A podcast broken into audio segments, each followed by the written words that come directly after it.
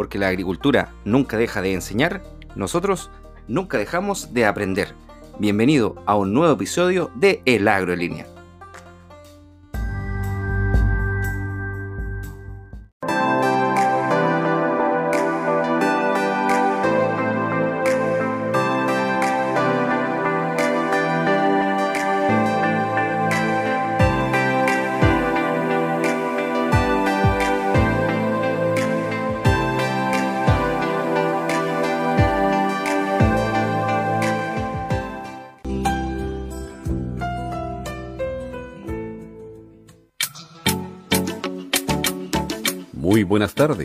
Tardes. A esta hora iniciamos una nueva cita en la 104.1. El agro en línea. Un programa para informar, conversar y adquirir conocimientos sobre qué ocurre hoy en día en la agricultura y qué nos deparará el futuro, que es el lugar donde vamos a vivir. En Radio Innovadora con ustedes, Álvaro Seguel. Bienvenidos.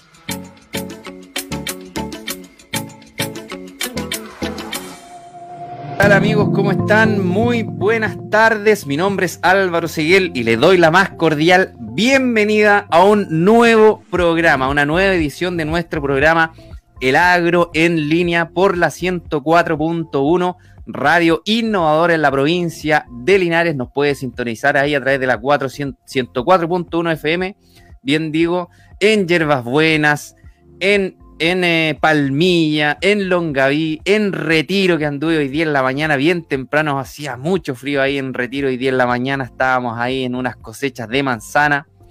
Eh, Longaví, por supuesto, Colbún, eh, San Antonio también, amigos de San Antonio, y aprovecho de saludarlos, los amigos arandaneros, que ya muchos están podando, ojo, los amigos arandaneros ahí de mm, de San Antonio de Encina, acá Linares, que ya están en faenas de poda de arándano.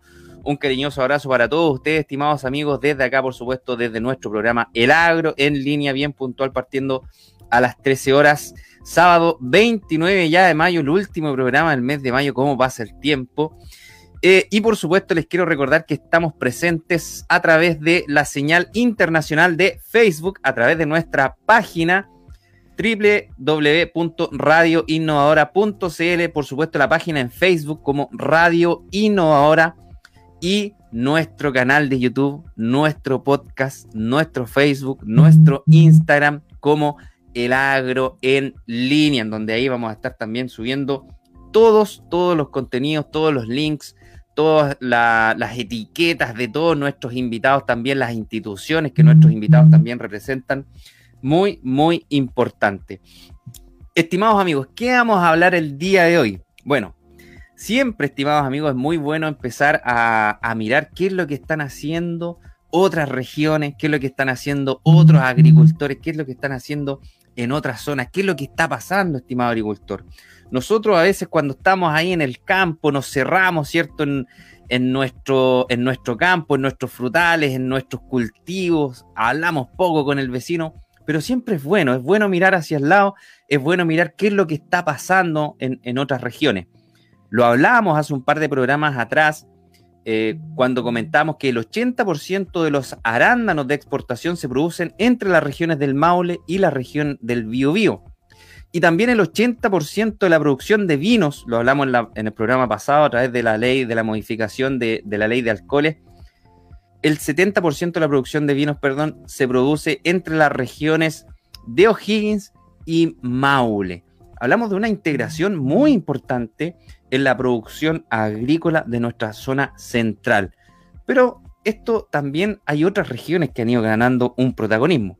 Y es por eso que hoy día vamos a hablar sobre la región de la Araucanía, que entró de lleno en el mapa frutícola de Chile y al sector exportador. Las exportaciones de fruta fresca producidas en la región de Araucanía en el primer trimestre del 2021 aumentaron un 20% su volumen comparado con el mismo trimestre del año anterior, con envíos de 19.871 toneladas. Este volumen de exportación de frutas alcanzó los 93 millones de dólares, cifra que aumentó con respecto del año anterior. En el mismo periodo, que alcanzaron los 78 millones de dólares. Tuvimos crecimiento en volumen y por supuesto crecimiento también en precio. Es por eso que hemos invitado al día de hoy a don Miguel Elena, él es director del programa Araucanía Frutícola de Inia Carillanca. ¿Cómo está, Miguel? Gusto de saludarlo. Igualmente, gusto de saludarte, Álvaro. Muy bien, por acá, en Temuco. En Temuco. Mucho frío, bastante lluvia también hemos tenido los últimos días. Sí, sí, sí, ha, estado lloviendo eh, eh, allá en esa zona, pero zona maravillosa, zona eh, de abundantes oportunidades también para la agricultura que ya vamos a estar conversando aquí con usted, don Miguel. Primero contarles a los agricultores, estimado Miguel, sería bueno para que partiéramos la conversación de qué se trata este programa Araucanía Frutícola. Sí, mira, este programa de, Araucanía Frutícola lo que busca, digamos, es diversificar la producción agrícola en la región. Eh, por muchos años, digamos, nuestra región ha sido una región cerealera, productora de trigo fundamentalmente y ganadería, pero en los últimos años, como muy bien decía, ha crecido fuertemente eh, la fruticultura y nuestra idea es seguir creciendo, dado que la fruticultura eh, es muchísimo más rentable que los cultivos y los, rubros, digamos, tradicionales. Por lo tanto, hay un gran número de pequeños y medianos agricultores que pueden ingresar a la fruticultura eh, y diversificar. La idea no es, digamos, cambiar todo el sistema, sino que ir diversificando, ¿cierto? y de manera que estos agricultores eh, puedan ir, digamos, incursionando en la fruticultura. Para eso se ha creado este programa, se ha desarrollado este programa, que es un programa regional, financiado por el gobierno regional, de largo alcance, y eso es muy interesante para nosotros en fruticultura, dura ocho años. Por lo tanto, nos va a permitir, nos va a permitir eh, evaluar, digamos, nuevas especies, nuevas combinaciones, por injerto, variedades, etcétera, eh, porque en fruticultura necesitamos tiempo. Eh, los proyectos a corto plazo, que en general es la tónica, digamos, de, los proyectos en Chile, no nos sirven en fruticultura. Y esto es muy interesante porque es un proyecto a largo plazo. Claro, un proyecto que asegura ¿no? Una, un, cierto periodo, un horizonte de investigación bastante interesante para que ustedes ahí puedan desarrollar ¿no? un montón de nuevas oportunidades, nuevas variedades, nuevas nuevos, nuevas técnicas que se puedan plasmar en, un desarrollo frutícola futuro de esa región tan maravillosa que tienen allá en la, Araucanía. Eh, sin duda que es muy importante ¿no? fijar un, horizonte muy largo que, no me cabe duda que va a tener resultados bastante, bastante positivos. Estimado Miguel, ¿cómo parte este proyecto? ¿En qué etapa están? Eh, me imagino que tienen algún levantamiento de información ya muy relevante en la zona. Cuéntenos un poco al respecto. Sí, mira, primero, primero quisiera eh, comentarte que es un, es un programa fundamentalmente de extensión y transferencia tecnológica. Nosotros vamos a hacer investigación, pero el corazón de este proyecto es extensión y transferencia tecnológica. Eh, para ello, nosotros en una primera instancia priorizamos, junto con, con agricultores y, otros profesionales, digamos, de la región, los distritos que tienen mayor potencial frutícola.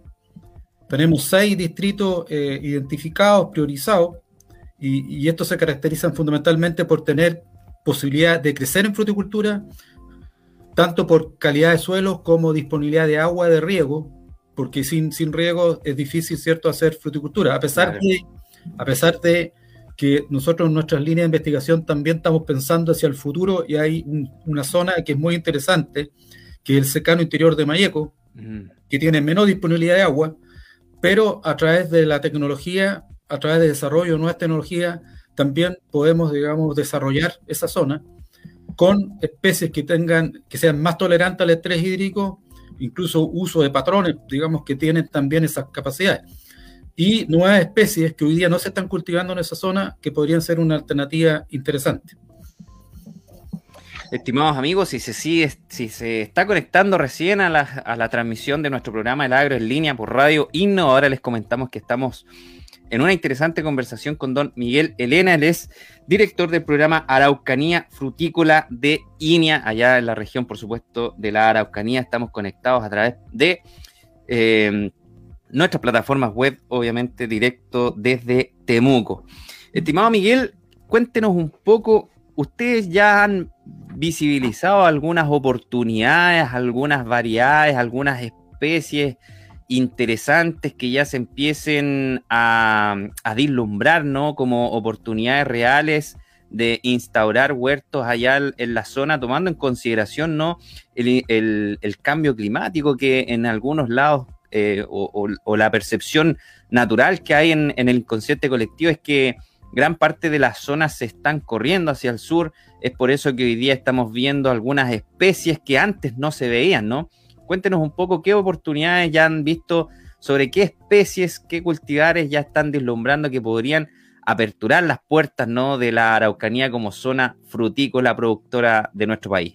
Sí, mira, antes Álvaro, contestarte la, pregunta anterior que me hiciste, digamos, de estamos eh, rápidamente, estamos, digamos, desarrollando un catastro frutícola en la región de manera a levantar información, identificar los ah. Y saber la, la, potencialidad que tienen los productores para poder desarrollar proyectos productivos, porque este programa tenemos un equipo de trabajo de terreno donde los vamos a apoyar con especialistas en fruticultura, pero también con especialistas en desarrollar proyectos, de manera que los agricultores tengan, digamos, eh, éxito desde el comienzo, antes de plantar. O sea, formular un buen proyecto, llegar a la fuente de financiamiento, como Corfo, por ejemplo, INDAP, con proyectos muy bien elaborados y que estos proyectos se puedan adjudicar. Eso, digamos, es lo que eh, hoy día estamos en este minuto, digamos, en el programa. Y respecto a tu segunda consulta, eh, la Araucanía por muchos años está desarrollando fruticultura, particularmente en arándanos, berries en general, arándanos, y en los últimos años ha crecido fuertemente el avellano europeo. Hoy día en la región tenemos 7.000 hectáreas, sobre 7.000 hectáreas, cifras oficiales, pero son más de avellano europeo, de las cuales alrededor de 5.000 están en plena producción y 2.000 hectáreas eh, son nuevas plantaciones y esto sigue creciendo porque hay una alta demanda por parte, digamos, de la, de la, industria. Son los dos cultivos principales, arándano, eh, avellano europeo, y como nueva especie está entrando también interés por parte de los productores de establecer huertos en, huertos en castaño, que es una alternativa también interesante y una especie que se adapta bastante bien. Y lo otro son especies como vide, eh, ha crecido más lento, pero sí en la, en, la, en la, provincia de Mayeco ya hay algunos proyectos en, VIDE. Y de hecho, nosotros como programa vamos a introducir desde Italia nuevas variedades de vides que están adaptadas a condiciones de climas más fríos y tolerantes a enfermedades. Esos materiales a través de convenio que vamos a realizar con dos centros de investigación en Italia, del norte de Italia, y eh, que se van a introducir en una primera etapa in vitro, de, manera de poder sortear todo el problema, digamos, de las cuarentenas y, y tener una cuarentena en menor tiempo. Y de esa manera poder tener los materiales más rápidamente disponibles para poder ser evaluados bajo distintas condiciones agroecológicas acá en la región. Claro, ¿no? Temas muy importantes, no tener la, materia prima para poder trabajar.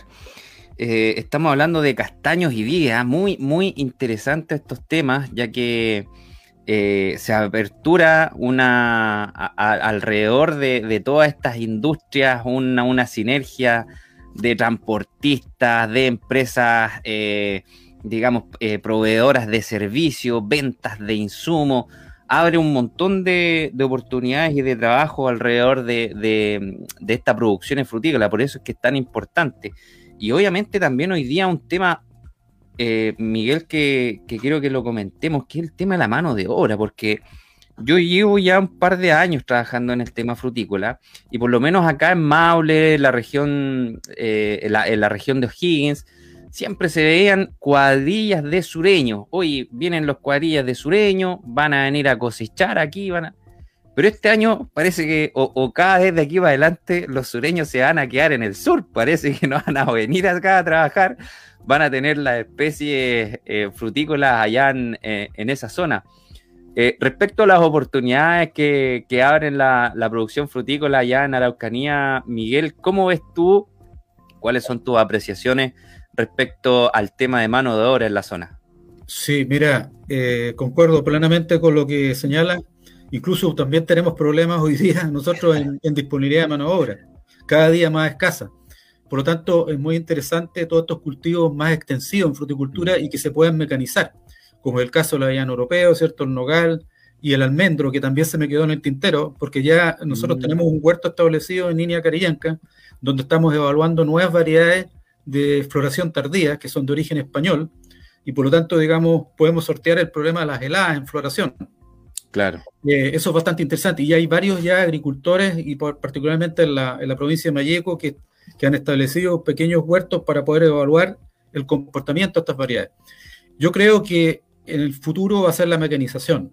Cada día eh, va a ser más complicado el tema de la mano de obra, por lo tanto, eh, pensando en superficies más grandes, eh, para agricultores medianos a grandes, los cultivos que van a crecer fuertemente van a ser aquellos cultivos que se pueden mecanizar, como es el caso, por ejemplo, de los frutales de nuez, que hemos mencionado.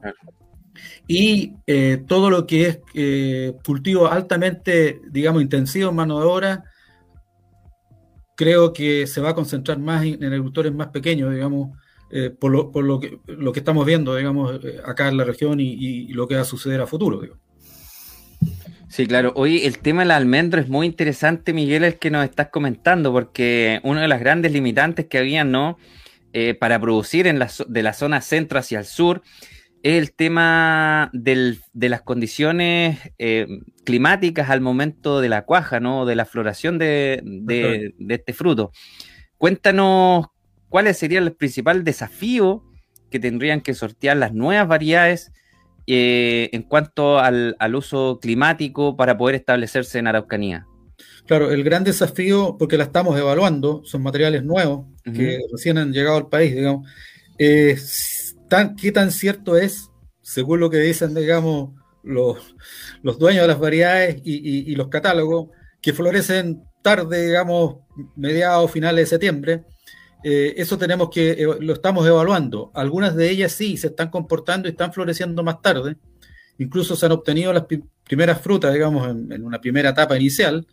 Y eso aparece bastante promisorio porque las variedades californianas, ¿cierto? Que son las principales que cultivamos en el país, eh, florecen muy temprano acá. De hecho, yo en la, casa tengo algunas de ellas y, mm. obtenemos muy poca fruta porque eh, se, hielan las flores, digamos, y hay problemas, digamos, de presión de enfermedades, particularmente ya a nivel de la flor. Pero florecen muy temprano, o sea, con las variedades californianas sería imposible pensar en el desarrollo de almendro acá en la zona sur. Sí, claro. Eh, y mira, otro, otro tema que me gustaría, Miguel, que, que, tocáramos es em, porque esa zona también es, interesante, si bien, digamos, el avellano, eh, el tema de los castaños, que hay los amigos de Ñuble, ¿cierto? En Chillán, San Carlos producen mucho, eh, es muy interesante. Eh, hay un tema de condición de horas de frío que gran parte de los cultivos de frutales tradicionales, digamos como cerezos y manzanos en la zona, se están viendo muy beneficiados, cosas que quizás acá en la zona norte ya no, no parece. Em, he visto algunos casos, por ejemplo, en donde las floraciones en cerezo y en manzano son irregulares, ya que la gran parte de, estos cultivos en algunas zonas, ¿no? No estamos diciendo que es en todo, pero sí en algunas zonas ya casi no están cumpliendo las condiciones de horas de frío y es por eso que también se está aperturando la zona, la región de Araucanía eh, respecto a estos temas. ¿Cómo ves tú, Miguel, también la evolución de, estos frutales, digamos, más tradicionales, como la cereza y, la manzana? Sí, eh, la, cereza y la manzana acá en la región ha crecido fuerte en, la, en el distrito Angol-Renaico, también en otros, en otros distritos, pero ahí se ha, concentrado fuertemente y, es muy cierto lo que se estuvo, o sea, tenemos mejores condiciones climáticas y, y sobre todo, digamos, en algunas variedades, por el diferencial térmico también, entre el día y la noche, en algunas variedades podemos obtener mejor color acá en la zona. Y es, por, ah, eso que, es por eso que también, digamos, algunos proyectos se están incluso yendo más, un poco más al sur, de manera que en aquellas variedades se puede expresar mejor el color. Lo otro que es interesante, lo que señalas tú también respecto al efecto que está teniendo en floración el, cambio climático, eh, volviendo al avellano europeo, en algunos años, eh, algunos productores de la zona central, y lo que nos están escuchando eh, pueden dar fe de ello, es que ha habido problemas, digamos, en, aborto de, de, en variedades polinizadoras, como el caso de Barcelona, que poliniza a Tonda gifoni. Y eso es por, por mm. efecto, digamos, de, alza de las temperaturas y eh, hay un estrés ahí bastante, digamos, fuerte que puede ocurrir en, en las plantas.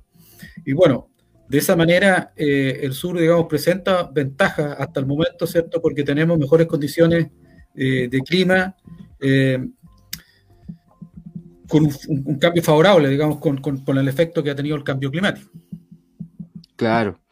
Oye, Miguel, em, gran parte yo creo del éxito, esto ya es opinión personal, ¿ah? según es percepción propia, pero gran parte del éxito que Chile ha, ganado fuera en los mercados como productor de, frutas de exportación ha sido porque hemos tenido cierta consistencia. Hemos eh, partimos en una fecha, digamos, y los embarques llegan, llega la condición de la fruta, llega, llega en buenas condiciones, ¿no? Llega en calidad perfecta. Eh, digamos, y, los supermercados, los, los, importadores de nuestra fruta, se le hace muy fácil trabajar con, materia prima chilena porque de alguna u otra forma hay cierto grado de seriedad detrás en, los arribos de, la fruta y como te digo, tenemos esta con, cierta consistencia en el abastecimiento periódico a lo largo de un tiempo, ¿cierto? Eh, como es el caso de los arándanos, como es el caso también de, las manzanas y, de la cereza. Cuéntame, Miguel, ustedes cómo, cómo han visto también la cadena, porque una parte es producir, pero lo otro también, por ejemplo, es tener packings, es tener buenos caminos, es tener buena logística, es quizás ver el tema de la conexión con los puertos. También se van, este programa de Araucanía Frutícola se, va, se piensa integrar más allá en la cadena de, abastecimiento de la fruta. Sí, por supuesto. De, hecho, ayer tuvimos una, reunión donde se creó el, consejo, la primera reunión del Consejo Estratégico del programa. Ah, qué buena noticia. Participó, en, el cual participó y preside, digamos, la, ministra de Agricultura. Ah, qué interesante. Y donde se plantearon exactamente los temas que tú estás planteando. O sea, eh, eh, todos sabemos, ¿cierto?, que la Araucanía es una de las mm. regiones más pobres del país. Y es cierto, eh, hay falta de infraestructura. O sea, tenemos capacidad instalada de packing, la gran mayoría están concentrados en Angol Renaico, pero falta desarrollar infraestructura en el resto, digamos, de la región conexión como camino, internet como conversábamos antes del programa, eh, puertos, etcétera, digamos, de poder llegar, digamos, de buena manera con nuestra fruta. En general, hoy día, gran parte, digamos, de, nuestra producción se va hacia la zona central, a packing, ¿cierto?, de la zona central. Por ejemplo, el caso de los hallados europeos, gran parte, digamos, se va a la zona central, digamos. Entonces, eh, sí, ahí, digamos, estamos eh, integrados a través del Plan Impulso. No sé si ustedes han, escuchado, digamos, el Plan Impulso a la Araucanía, que contempla no solamente el desarrollo agrícola, porque este, este programa está inserto dentro del Plan Impulso. Y el plan, y el plan Impulso es un, programa, digamos, integral del gobierno regional que implica, digamos, todo el desarrollo eh, del resto, digamos, como infraestructura, caminos, eh, conexión, etcétera. Salud. Claro. No, muy interesante ese tema, Miguel, porque lo, lo conversamos en, su minuto antes de, entrar al programa, o sea, eh, y, lo que comentas tú, que, la ministra de Agricultura, digamos, ¿no? Eh, esté presidiendo este, estas reuniones de, este consejo, habla también, ¿no? del interés eh, que está poniendo el Ejecutivo respecto a estos temas y de poder llevar, ¿no? Todos estos programas adelante con mucho éxito. No me cabe duda que desde ya el horizonte de ocho años eh, habla de, un interés transversal de, poder llegar a, cabo con, a término con éxito este, estos tipos de, programas. Sí, quisiera añadir, perdón, quisiera añadir que en este consejo participa también la, industria privada. Mm. De hecho, digamos, participan exportadoras, eh, representantes de los productores, digamos, de, de, la región. Por lo tanto, es un consejo integral. Sí, sí. Mira, voy a, voy, vi en, redes sociales ahí la, publicación que hicieron ayer y, efectivamente es muy interesante, por ejemplo, ver eh, a Camilo Escoco de, representando el tema de los avellanos y, y toda esa Juan Sutil. Juan Sutil, exactamente. Entonces, eh, es muy interesante que, este consejo se esté estableciendo y, lo más importante que esté trabajando en, en conjunto, en armonía. Aquí en un carro hay que tirarlo de a todos, así que qué bonito y qué bueno que están también todos los gremios ahí participando. Eh, mira, quería volver un poquito atrás cuando hablábamos de, las alternativas. Eh, yo les comentaba que el avellano europeo ha crecido muy fuerte en los últimos años, ¿cierto? Tenemos hoy día 7.000 hectáreas. Bueno, pero nuestro gran eh, objetivo hoy día es tratar, digamos, de no solamente crecer en superficie, sino que también mejorar la productividad de esta especie. Mm. Oye, perdón, Miguel, ¿te parece si em, tocamos ese tema a la vuelta comercial y que vamos a hacer una, pausa y, lo dejamos pendiente ahí al, regreso?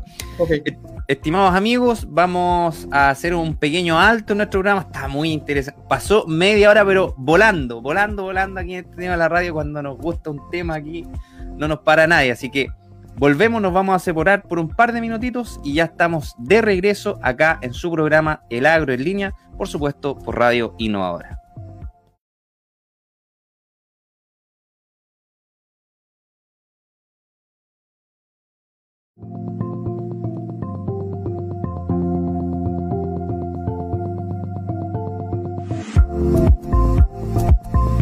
Muy bien, estimado amigo, siendo ya las 13 horas con 32 minutos, estamos de regreso en su programa El Agro en línea por Radio Innovadora. Les recuerdo ahí, estimados amigos, que estamos transmitiendo también a través de Facebook, en donde puede hacer sus comentarios, puede hacer sus aportes. Estamos también eh, con nuestro link a través de eh, Twitter, nos puede buscar en Twitter como El Agro en línea y va a encontrar ahí también el link de conexión a nuestro programa para poder enterarse de cómo hoy día el tema que estamos hablando los nuestros amigos de Araucanía están trabajando respecto de eh, el desarrollo frutícola de esa región.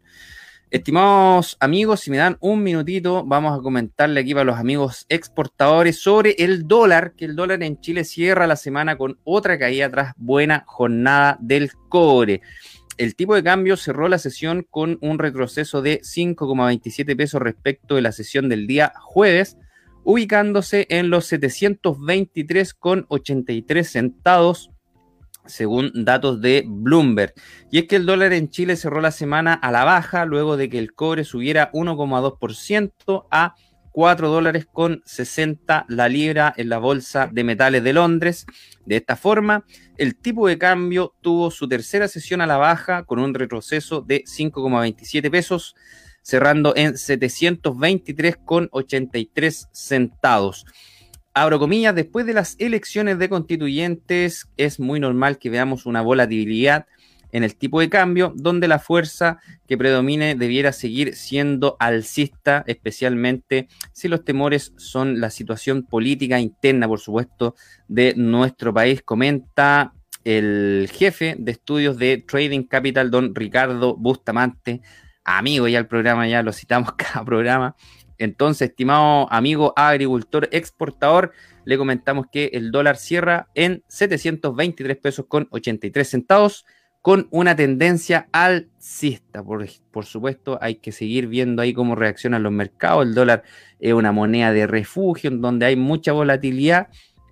La gran mayoría de los inversionistas se refugia en dólar. Estamos conversando, estimados amigos, con una interesante conversación aquí con don Miguel Elena, es director del programa Araucanía Frutícola, por supuesto, de INEA, conversando ¿no? sobre el interesante tema de la oportunidad pionera que tienen los amigos ahí de Araucanía de poder integrar nuevas variedades, integrar nuevas especies, integrar nuevas industrias e integrar nuevas oportunidades de negocio, por supuesto, para los habitantes de allá de la zona.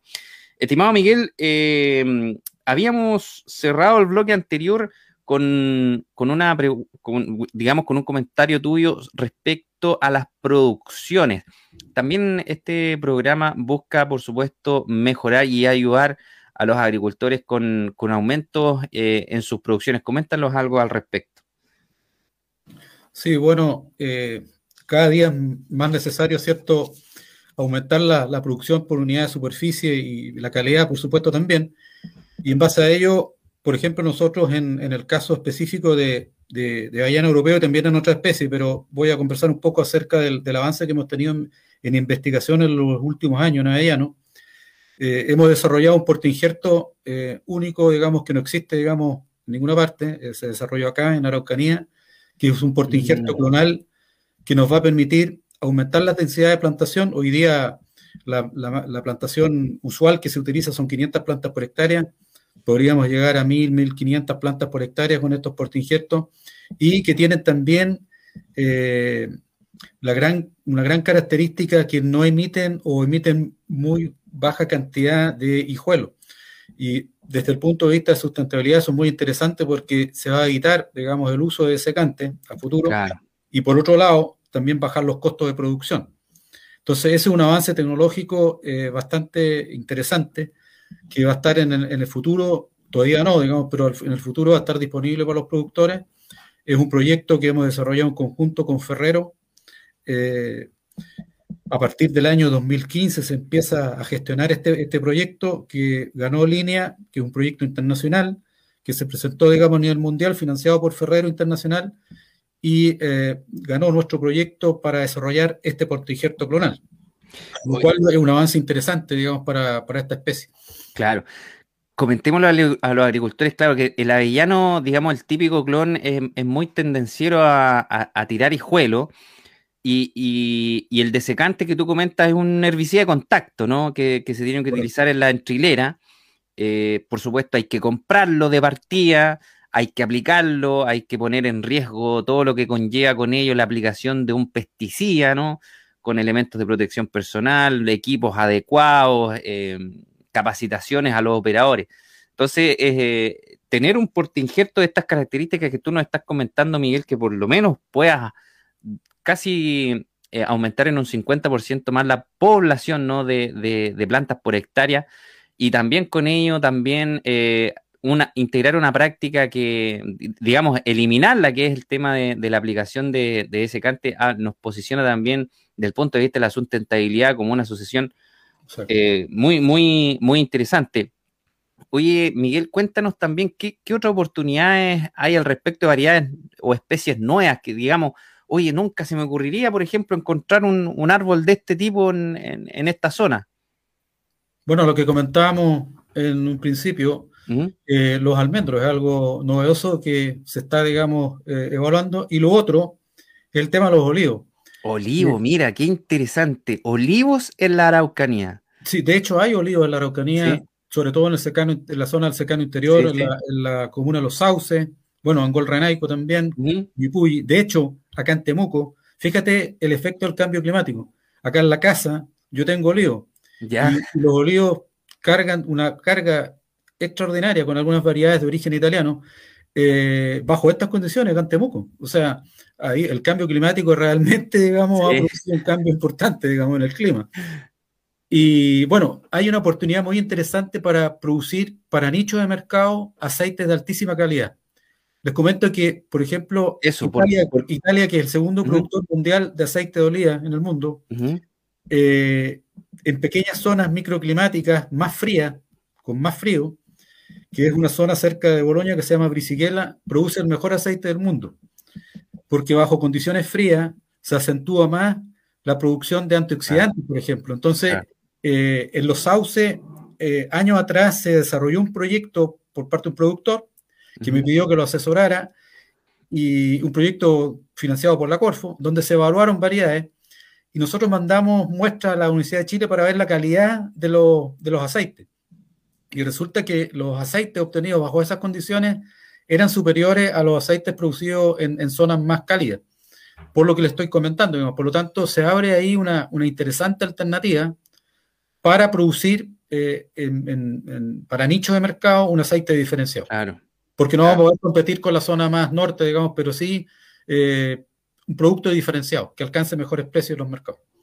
Sí, y, mira, estos temas de los aceites, por ejemplo, los vinos, eh, los quesos, podríamos también plantearlo en, este tema, son, son, son, productos románticos, hay que vender una historia atrás, hay que vender un, un patrimonio, una cultura. Eh, el terroano que se, manifiesta mucho en el tema de los vinos. Eh, ¿Y qué zona con más eh, historia, con más tradiciones, con más cultura que la Araucanía? Entonces, yo pienso que es un plus tremendo poder transferir toda esta historia, toda esta cultura a, productos tan románticos como el aceite de oliva, ¿no? Que, o, como los vinos. Lo comentábamos en el programa anterior em, con Jerko Moreno, em, sobre el tema de los vinos, ¿no? Que él, también comentaba que quizás este un año, el año productivo no fue tan bueno por el tema de las lluvias y todo eso y las temperaturas bajas. pero sí para los vinos, algunos vinos de calidad, el, el poder madurar bajo condiciones de mayor estrés, a menor temperatura, a un tiempo más lento, estimado amigo, las cosas cuando son buenas tienen que tener su tiempo, tienen que tomarse su, respectivo tiempo. Eh, era un bueno para calidades de, vinos también buenas, porque también al, tener maduraciones lentas, ¿no? Lo explicaba muy grueso aquí eh, Yerko, eh, se, se concentraban mucho más los antioxidantes que comentas tú, Miguel, los taninos y, todas esas cosas. Así que eh, cómo no poder transferir ahí para los amigos que les gusta el marketing, las comunicaciones, como nosotros también, poder transmitir toda esa cultura y, todo ese patrimonio cultural a estos productos tan nobles y tan románticos como es el vino y el aceite. Tremenda, tremenda oportunidad para los amigos ahí de Araucanía que puedan desarrollar sus proyectos y, y también, por supuesto, todas estas oportunidades. Oye, Miguel, te quería contar ahora, tú sabes que nosotros somos muy, muy, muy cercanos a los agricultores, conversamos con ellos, em, somos, vivimos con ellos también todos sus dolores eh, y, reímos y celebramos todos sus triunfos. ¿Cómo van a ustedes a transferir o cuáles son las estrategias, digamos, eh, de cómo van a comunicar o transferir todo lo que ustedes están haciendo en el programa Frutícola Araucanía, eh, tomando en consideración hoy día temas de pandemia, por ejemplo, tomando en consideración que las reuniones son difíciles, poder visitar a agricultores complicados. Y cuéntame también cómo ha sido la, recepción de los agricultores en la zona respecto al programa Araucanía Frutícola. primero, primero comentarte que dentro del programa eh, nosotros vamos a trabajar en seis territorios. Eh, territorio Angol Renaico, Traguén, Temuco Centro, Temuco Costa, Temuco Precordillera y el distrito Loncoche. Porque donde tenemos, digamos, mayores, cuando estoy hablando de distrito, son varias comunas que están dentro de eso, son amplios. Eh, y en ellos, digamos, tenemos mayor disponibilidad de suelos aptos para fruticultura y también mayor disponibilidad de agua. Y fundamentalmente en algunos sectores que hoy día no están desarrollados frutícolamente o muy incipientemente, eh, hay una alternativa enorme como este Muco Costa, por ejemplo, porque hay mucho territorio apto y también eh, clima y agua. ¿Y cómo Miguel, disculpa, ese es el camino a Puerto Saavedra, ¿no? Digamos, toda esa zona. Toda la parte, claro, eh, lo que es Nueva Imperial. Nueva Imperial. pero fundamentalmente hacia Teoro Schmidt hay muy buenos mm. suelos, suelos profundos y tenemos también disponibilidad de agua. ¿Cómo lo vamos a abordar? De acuerdo a lo que sí. Eh, el programa contempla eh, la formación de los productores. Hay dos, posibilidades que vamos a desarrollar. Una, a través de los grupos GTT. Vamos a formar grupos GTT en berry, eh, para fruta fresca, dentro de los cuales, digamos, involucra berry y cerezo. GTT también en frutos secos. ¿ya? castaños, fundamentalmente nogales, almendro y avellano europeo. Y en estos territorios vamos a instalar lo que llamamos las unidades de validación, donde vamos a trabajar directamente con los productores y vamos a hacer en estos territorios una unidad de validación para poder evaluar el comportamiento de estas nuevas variedades y también de las combinaciones por injerto variedad, de manera que nos sirva, que sirva como información para los productores y paralelamente a ellos se van a formar grupos GTT con aquellos agricultores que ya están un poco más avanzados, que tienen cierto conocimiento en fruticultura o que se están iniciando en fruticultura, y para aquellos que no tienen, digamos, conocimiento en fruticultura, vamos a hacer una formación frutícola. Va a haber un programa de formación para partir, digamos, cómo enseñarle a cómo, desde el comienzo, cómo elegir bien el sitio de plantación, eh, elegir cierto, digamos, cómo hacer un buen proyecto, como les comentaba anteriormente, para presentarlo a las fuentes de financiamiento y hacerle un seguimiento y acompañamiento a estos productores, de manera que esos proyectos tengan éxito en el tiempo. Eso fundamentalmente es lo que es el programa, digamos, de, de extensión y transferencia.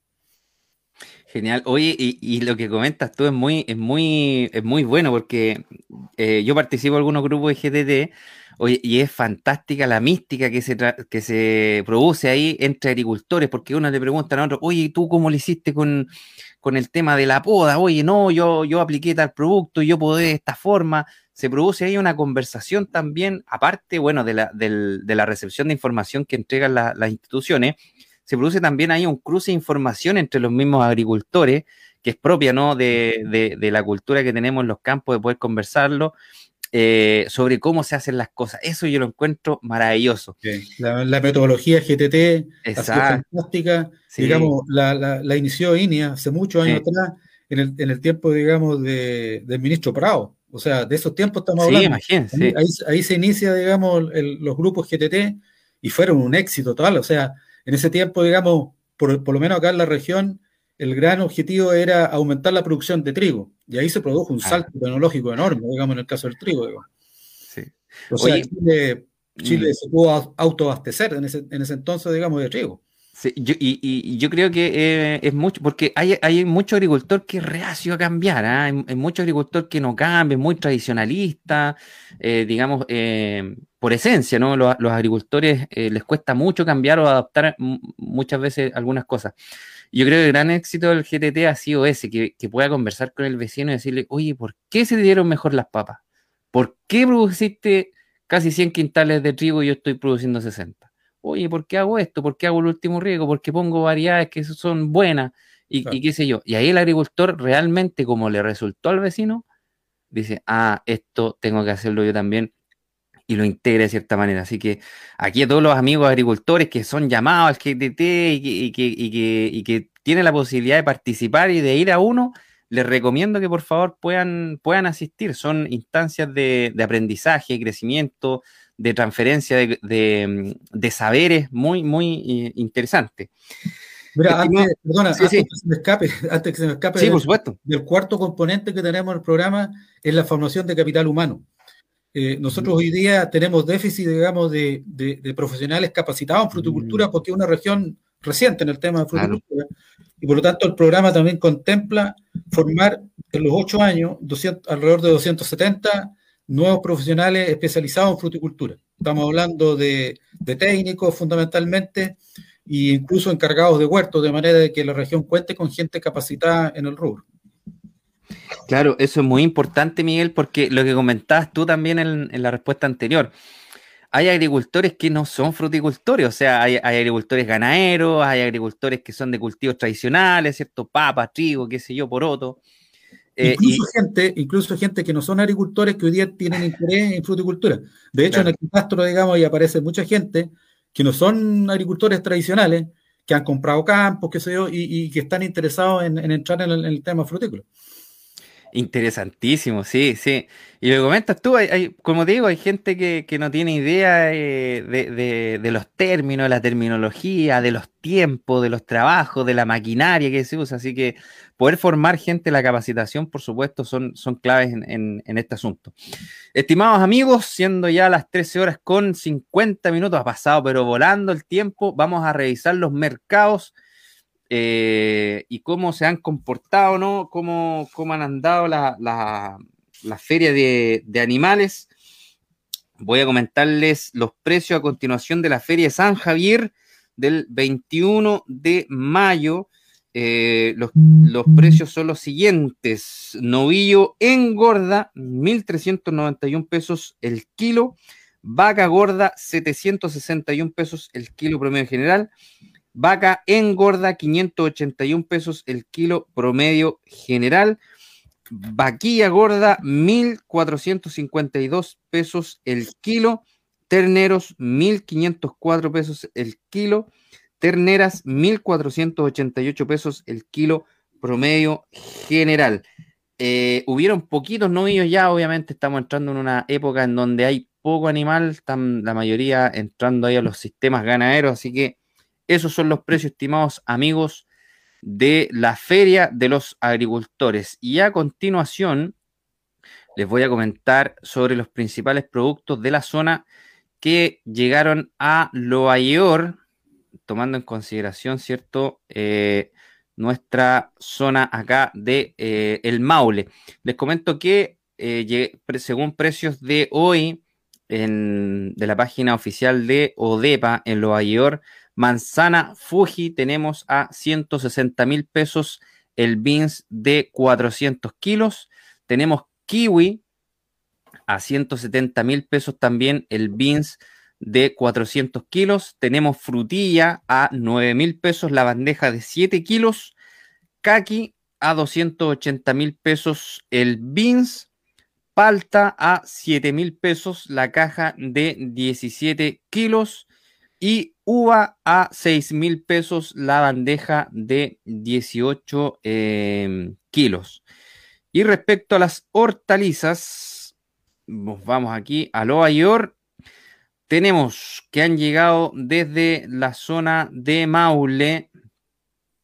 Tenemos eh, papa a 6 eh, mil pesos, perdón, 7 mil 200 pesos el saco de 25 kilos.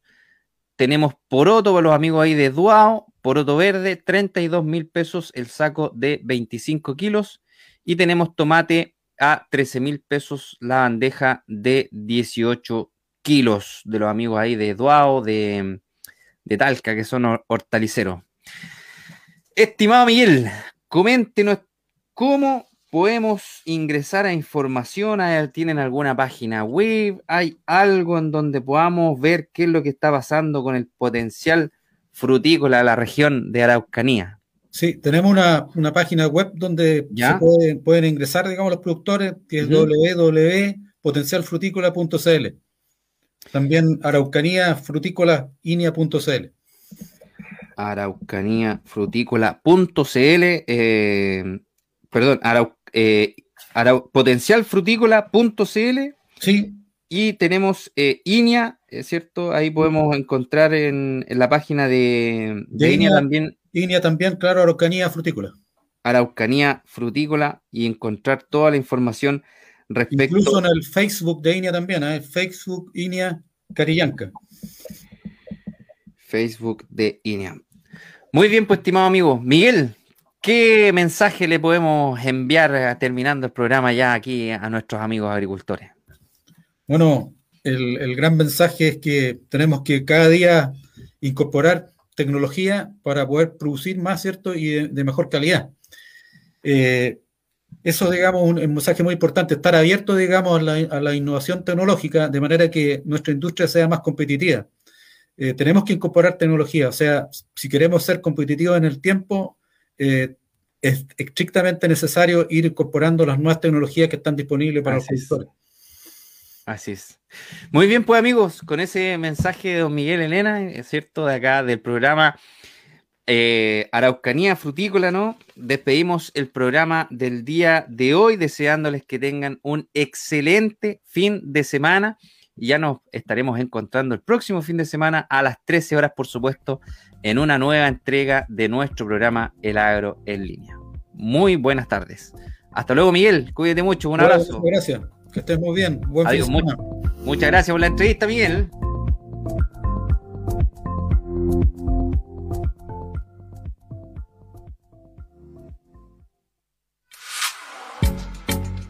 Y nos vamos, confiados en haber compartido con ustedes, apreciadas amigas y amigos, lo más relevante, lo más importante que hoy necesitamos saber para trabajar y enfrentar con conocimiento y optimismo lo nuevo en la agricultura. Álvaro Seguel, con mucho agrado, les invita a reunirnos el